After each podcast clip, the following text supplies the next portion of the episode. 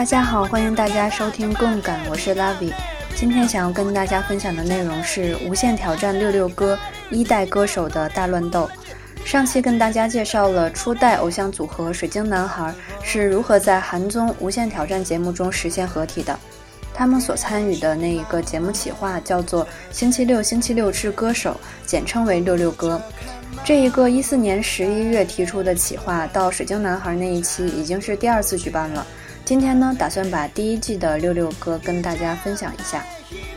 由朴明秀和郑俊和两个人提出的这个邀请九零年代歌手的企划，起源是在四百期的特辑中，明秀和俊和两个人在一起的旅行中去了练歌房，唱歌的时候发现呢，从前的歌曲实在是太好了，可以尽情的跳，也可以放肆的抒情。确实，对于他们这种七十年代出生的人来说，九十年代是他们正值青春的时候，肯定是有一些情节的。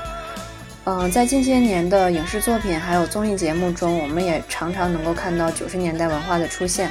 这个现象其实挺有意思的。我猜这和现在正当年的导演和 PD 们是有关系的。他们是七零年代出生的人，就会比较想要追忆九零年代的文化。其中最有代表性的，应该还是七五年出生的申元浩 P.D.，把《请回答一九八八》《一九九四》《一九九七》三部拍成了神作，也包括七六年的罗英石和金泰浩 P.D.。其实不用说七零后，可以观察到的是，很多九零后也非常喜欢那个年代的文化，感到有趣，也很有共鸣。那这个企划在当时入选了第三名，很快的在年末就开始继续运作了。大家知道，嗯，《无限挑战》在年末常常是以大的助记或者是音乐舞台作为这种跨年的形式的。那么这一次六六哥就是作为一四年最后的装点而出现。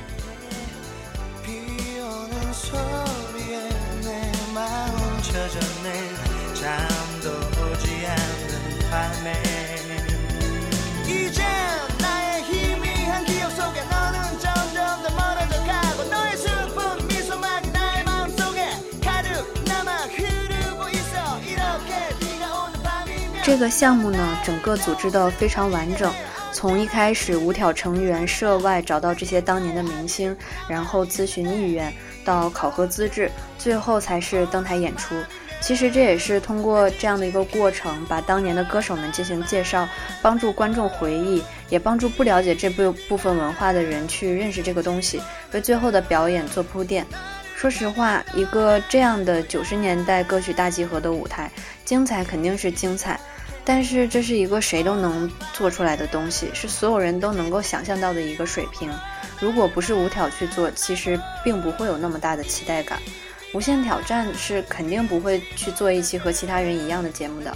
他们很清楚，实际上这个项目的核心并不是最后的那个舞台，而是人们对于九十年代歌谣文化的追忆。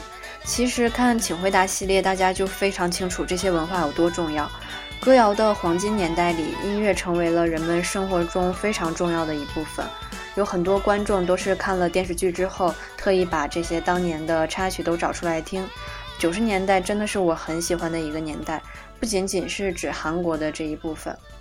那说回来的话，节目的核心就在于那种对旧时光的感慨和怀念，重点在于那些老故事，还有这些年来不为人知的情节，让这些东西去发生化学反应，去做铺垫，才能让最后的那个舞台闪闪发光。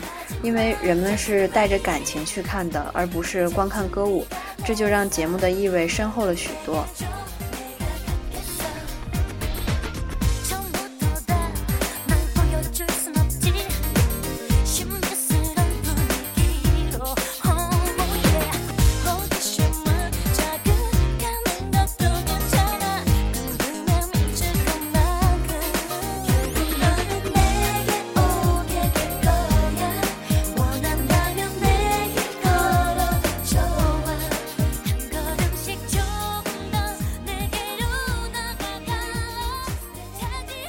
节目一开始的时候呢，是由成员分组去见不同的嘉宾，这里仍旧是为了帮助观众感受那种九十年代的文化。MC 分组后都 cos 成九十年代组合的样子，去采访要邀约的明星。这里一方面是为了搞笑的节目效果，另外一方面也是为了帮助这些呃采访的嘉宾能够更好的进入状态，谈话能更加顺利。你可以想象一下，如果 MC 都以现在的模样去采访现在的一代歌手，这就是一个很普通的采访节目的画面。去说从前的事情，肯定是没有那么多看点，会很干，进入状态会比较慢。可是刘在石他们都穿着从前的衣服，嘉宾一见面，马上就会被夸张的衣服和装扮吸引，说：“哎，你这不是谁谁谁吗？当年我们那个时候怎样怎样怎样，一下子就把谈话的场面打开。”比如说，他们去见李孝利的时候，李孝利看到刘在石和郑亨敦的装扮，马上就有回忆出来说：“哦，这不是当时的那个三人组合吗？”所以说，这比上来就说我们邀请你们来唱歌，这样要好上许多，轻松的就准备出了放松分量。那具体的来说，就是刘在石和郑亨敦两个人扮成了 Solid 三人组合，这个是九三年出道的 R&B 组合，在九七年解散。呃，除了金朝汉之外，另外两名团员分别叫做郑在允和李俊。哈哈和卢洪哲扮成的是一九九六年的组合 Untitle，这个并不是很熟悉。呃，同样郑俊和和朴能秀两个人扮成的是九零年的 Namiwa Pum Pum。这个也是不太清楚的组合，呃，那么这样就三组人马分别去涉外不同的明星。前面说过的是这个类型的企划并不少见，这种主题也不是第一次，甚至于在这个企划评审的时候，评审人就说：“哎，你这不是把别的节目拿过来直接用的吗？”但是五挑还是五挑，国民综艺的威力肯定是在的。一些不不太常见的明星会选择在这里出现，难以合体的组合也很信任这个平台。那最终呈现的效果也的确是没有让这些一代歌手和观众失望。这个企划的设定也很有意思，不是说我们把从前的这些明星请过来唱歌就完了，还是费了好大的劲儿说服了这些一代歌手来参加，人家也同意了。但是不好意思，我们还要对你有个考核，看你能不能达到我们的标准。如果说现在你实力不行了，唱得一塌糊涂，那对不起，你也不能上。嘉宾一般听到这儿都会无语的笑出来。其实出演节目在一定程度上，双方都是达成一致的的。对于那些比较拿不准的。呃，人应该是提前进行事前沟通过的，所以说不会强行出现那些实力特别不行的人。但是考虑到综艺节目还是要搞笑嘛，就用了这种方式让明星进行事前表演，也是为了增加观众对之后公演的期待。可是这个考核的方式又很扯，用的是练歌房的那个点唱机，唱到九十五分以上就行。这个机器的精度不是很准。以往很多的综艺里面都用这个东西来进行过比赛，可能大家都不陌生。其实艺艺人们也都很清楚，一般是喊的声音越大，越可以拿高分。像以前在 Running Man 里面，在进行比赛的时候，大家都知道选那些用吼的歌就比较容易拿高分。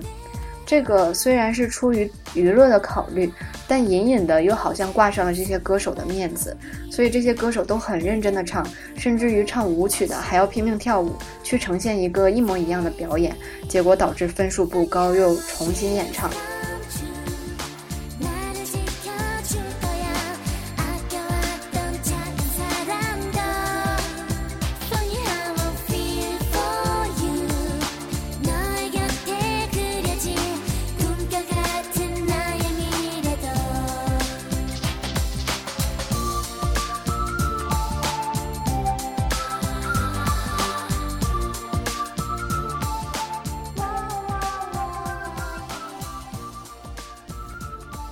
来说，这一个在练歌房唱歌的环节，答案是固定的，最后肯定都能够突破。但是观众看的还是很有乐趣的，会想知道这一些一代歌手过了这么多年，还能不能唱得那么好，还能不能跳得动，也很期待看他们到底能打多少分，看他们和 MC 的有趣互动。嗯，那么我们现在就来一个一个介绍一下这些歌手吧。这一期我们就以听歌为主，一边介绍他们，一边来听一听当年的歌曲。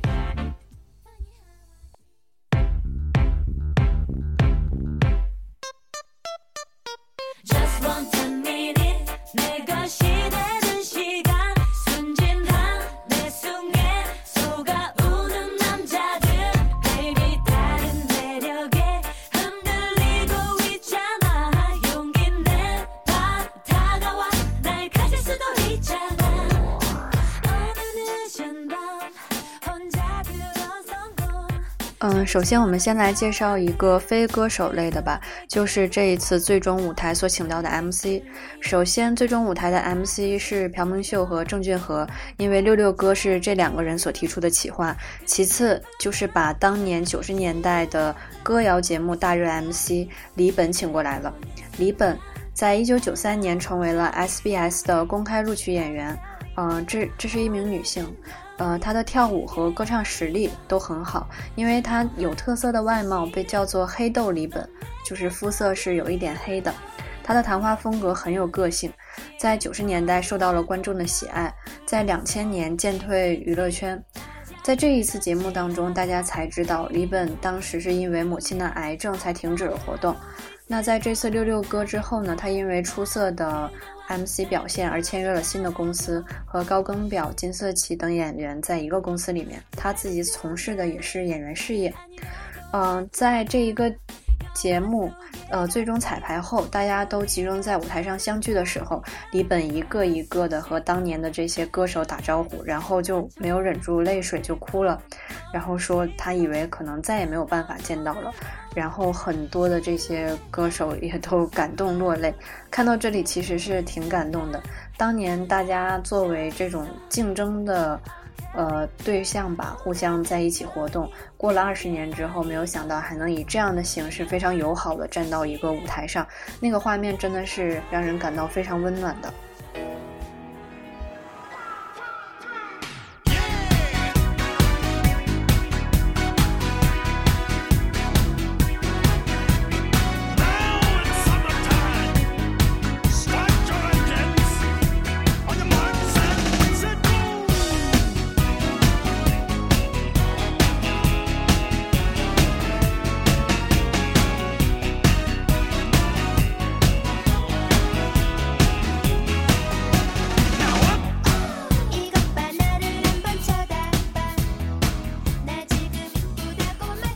首先，先跟大家介绍一组《无限挑战》想要邀请的九零年代的女子组合，就是 Pinker 和 S.E.S。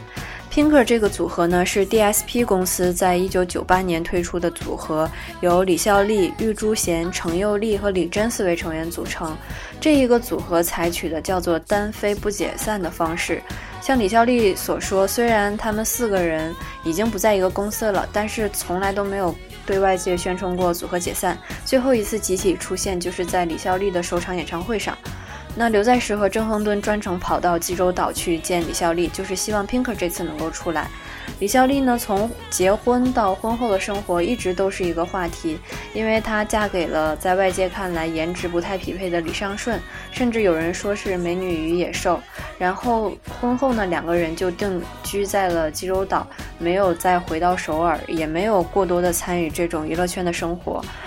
你可以看到，其实李孝利的生活是真的很幸福的，过上了这种田园生活，在地里面收豆子，然后整个人素颜出镜。她的那种平和和幸福是很明显的，我觉得在这里面，她的老公李尚顺真的起到了很大的作用。这个音乐人呢是很优秀的，是那种会认真的做出有灵魂的音乐的人。他和金东律一起做过很多歌曲，大家可以去听。金东律的声音也是一直一直的陪伴了我，把他也推荐给大家。那说回来，其实李孝利从前不管在艺能还是音乐上，大家都是很熟悉的。她就是那种比较泼辣，然后也有性感的形象。但他现在真的是变温柔了很多，虽然那种直言和直爽还在，但已经不是以前的那种天下的李孝利了。呃，其次呢，后面刘在石又去探访了他们的主唱玉珠贤。玉珠贤跟从前相比，真的是漂亮了很多，非常漂亮。在当年，玉珠贤的那个。瑜伽减肥视频应该是挺出名的，大家都能听过。那现在他主要是做音乐剧，做的也是很优秀，毕竟是主唱。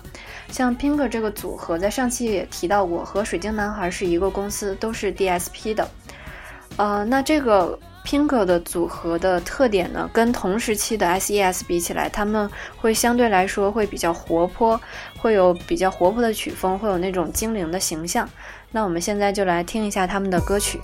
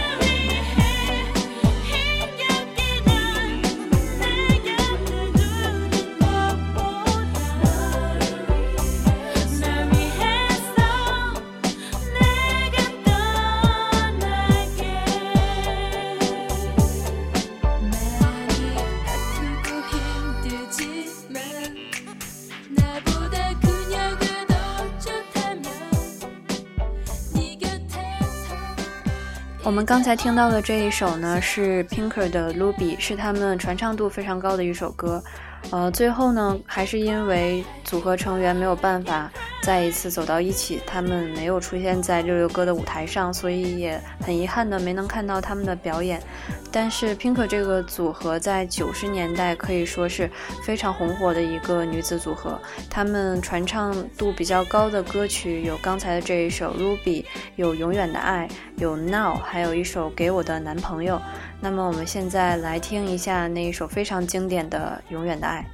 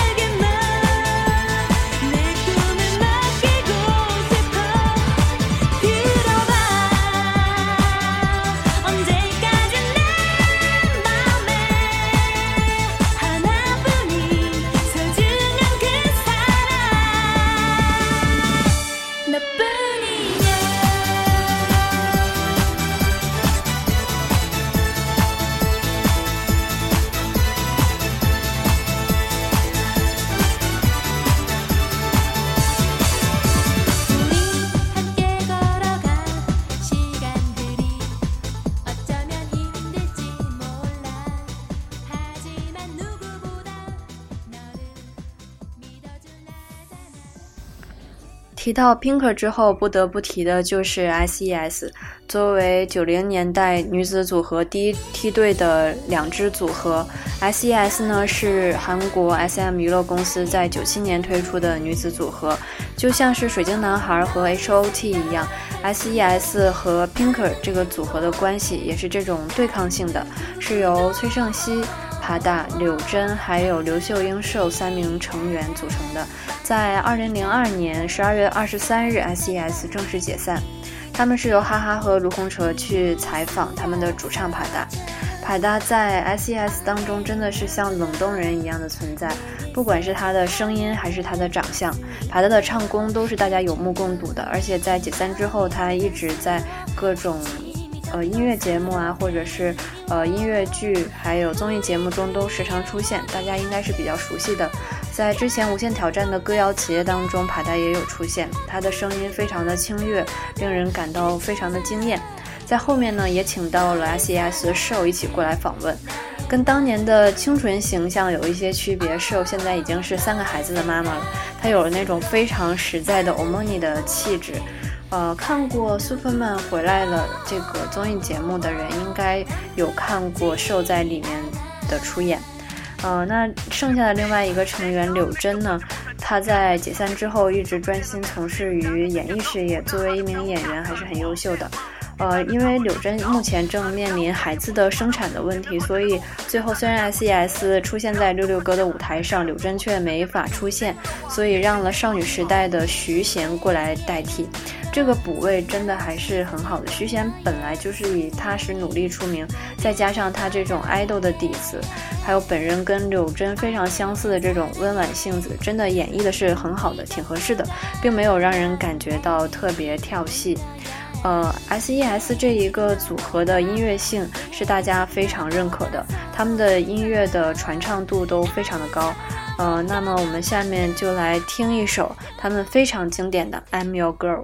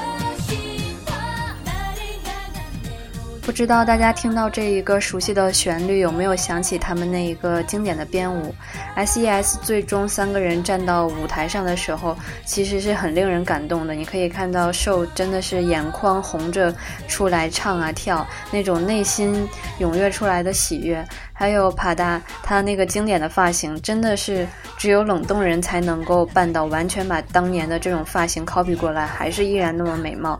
呃，可以看到帕达的唱功真的非常的好，大家都知道这个姐姐唱功很好，但是你看到她在舞台上那一种眼睛里发出的光芒，那种在自己的组合里面的那一种努力，那种用功的把这一首歌的情感传递出来，真的是和她一个人站在舞台上的时候是不一样的。所以说，真的是每一个组合的成员回归到自己的组合当中，才真的是那一个最闪亮的人。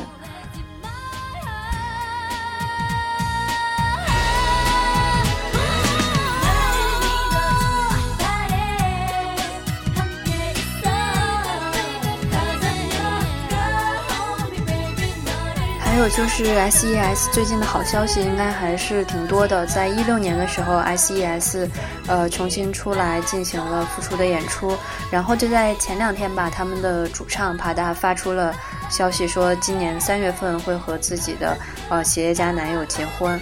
呃，他应该是最后一个在他们组合里面还没有结婚的人了，所以说值得祝贺。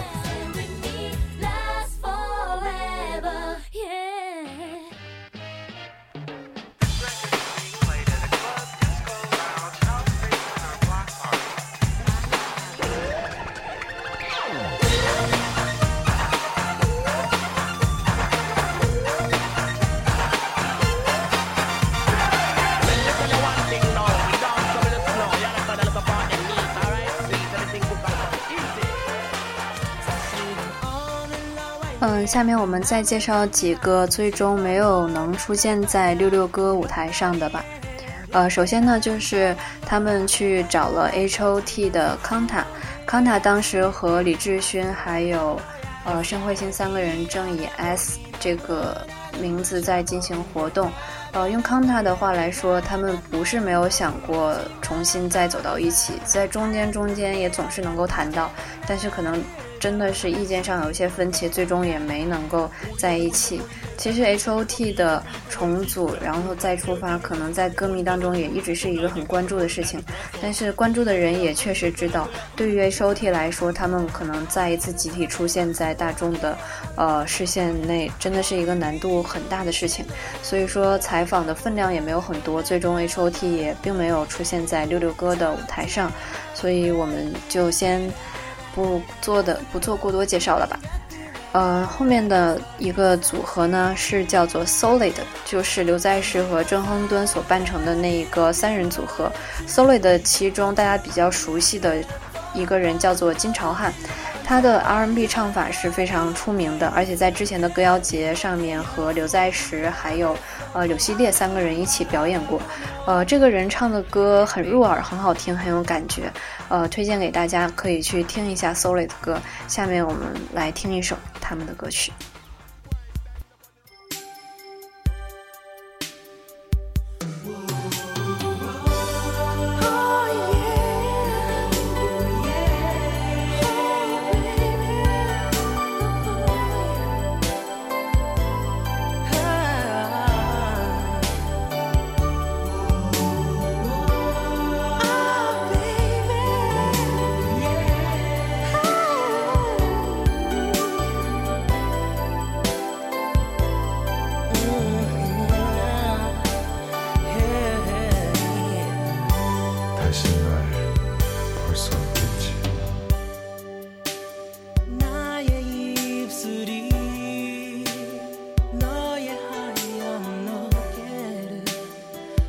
我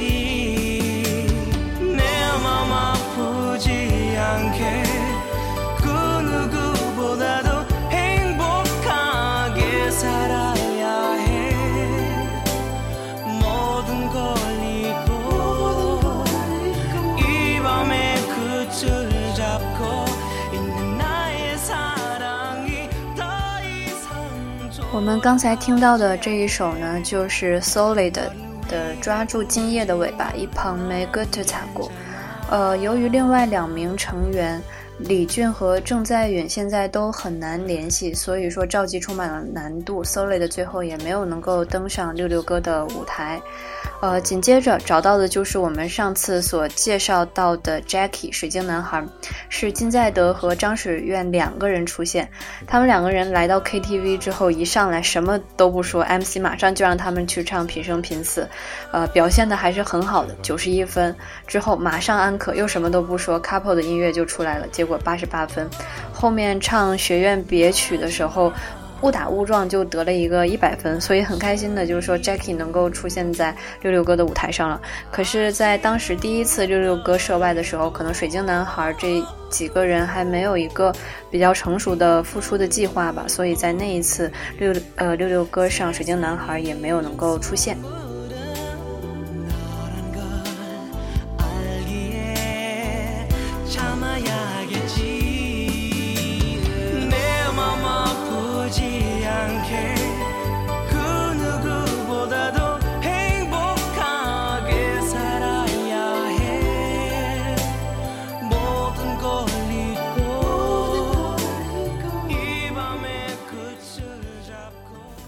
那最后一个要介绍的，呃，没有能够邀请成功的人，就是九十年代偶像组合的大始祖徐太志。徐太志和孩子们。是九十年代韩国当红的歌手组合，在一九九二年成立。他们背后并没有大型的企划公司，是以徐太志、杨贤硕、李朱诺为主轴所结成的一个自由体。你从节目分量当中就能够看到，这是多么了不起的人物。当然，也是多亏了刘在石和徐太志是同龄亲骨，所以刘在石和朴梦秀才能穿成当年徐太志他们的样子，然后直接就找到家里面去了。你可以看到徐太志真的是像冷冻人一样，长得跟少年是一样一样的，在视觉上感觉和杨社长绝对不是一个年龄段。大家可以去看一下他们以前表演的视频，就知道他们的表演真的很有特色，在当时绝对是破格性的。说起徐太志的话，这是一个传奇性的人物。他的故事当中也有很多沉重的部分，在当时所引起的社会争议是非常大的。我们在上一期里面也提到，提到徐太志和孩子们应该是真正的九十年代这种组合的始祖。嗯，我们也可以看到，在《请回答一九九四》当中，寄住在纳静家的寄宿生赵润珍，他就是徐太志的狂 fan。呃，一九九七说的是水晶男孩和 H O T 的故事。那么，一九九四说的就是徐太志和孩子们的故事。那么，我们现在先来听一首他们比较出名的《我知道》。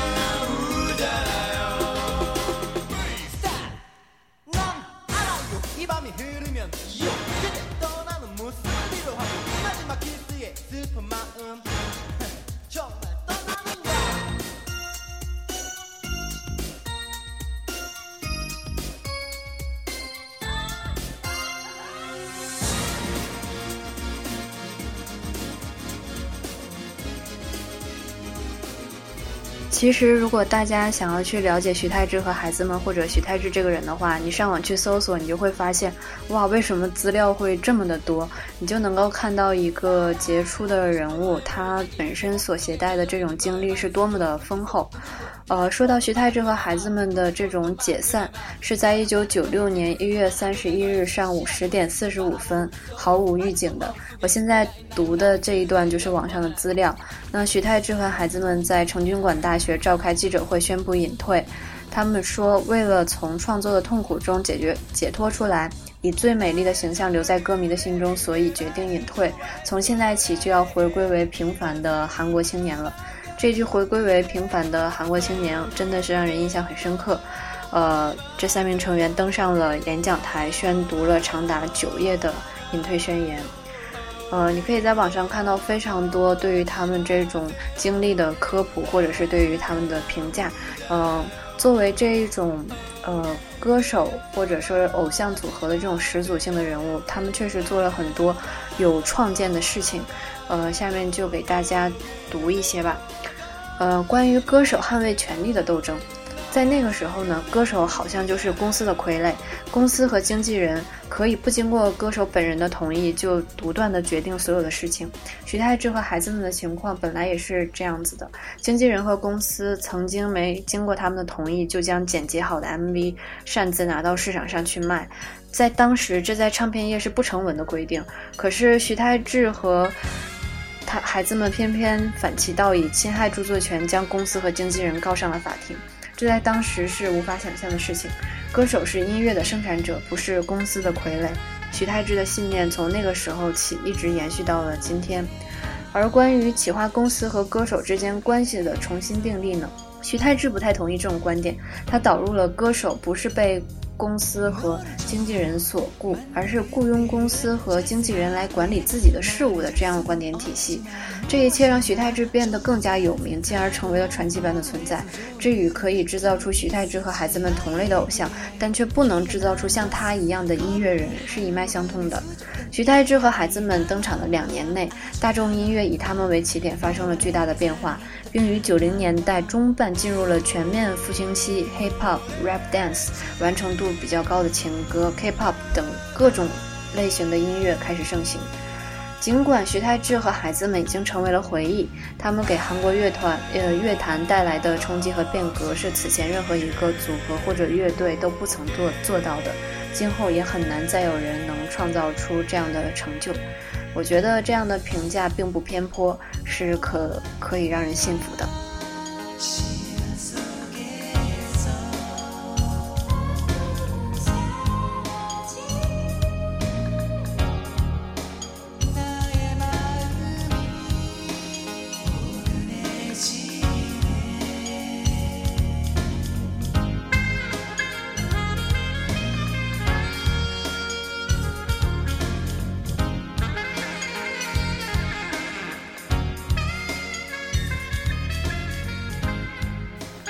其实这一次《无限挑战》六六哥他所提到的一代歌手是非常多的，可能用一期节目说也是说不完的。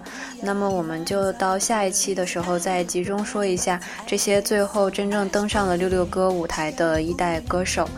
呃，其实这些。歌手的故事都是很长的，说也是一时是说不完的。如果大家有兴趣，能够自己去了解一下，那是最好的。那我们今天就用，呃，没有怎么介绍到的 H O T 的歌来结束今天的节目吧。我们一起来听 H O T 的这一首《避光》。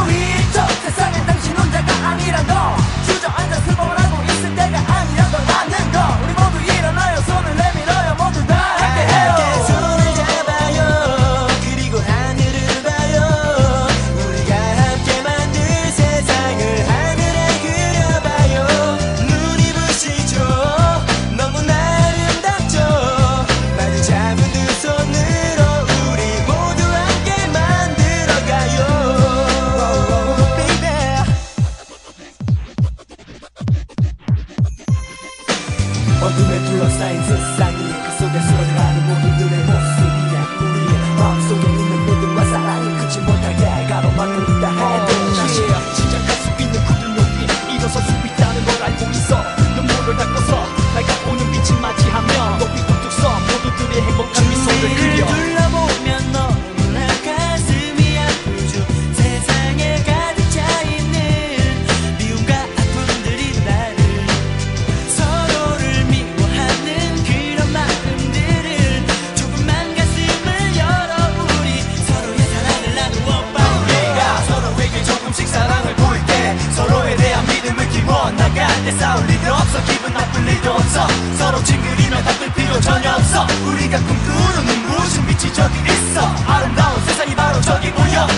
있어서 이렇게 말하고 있어.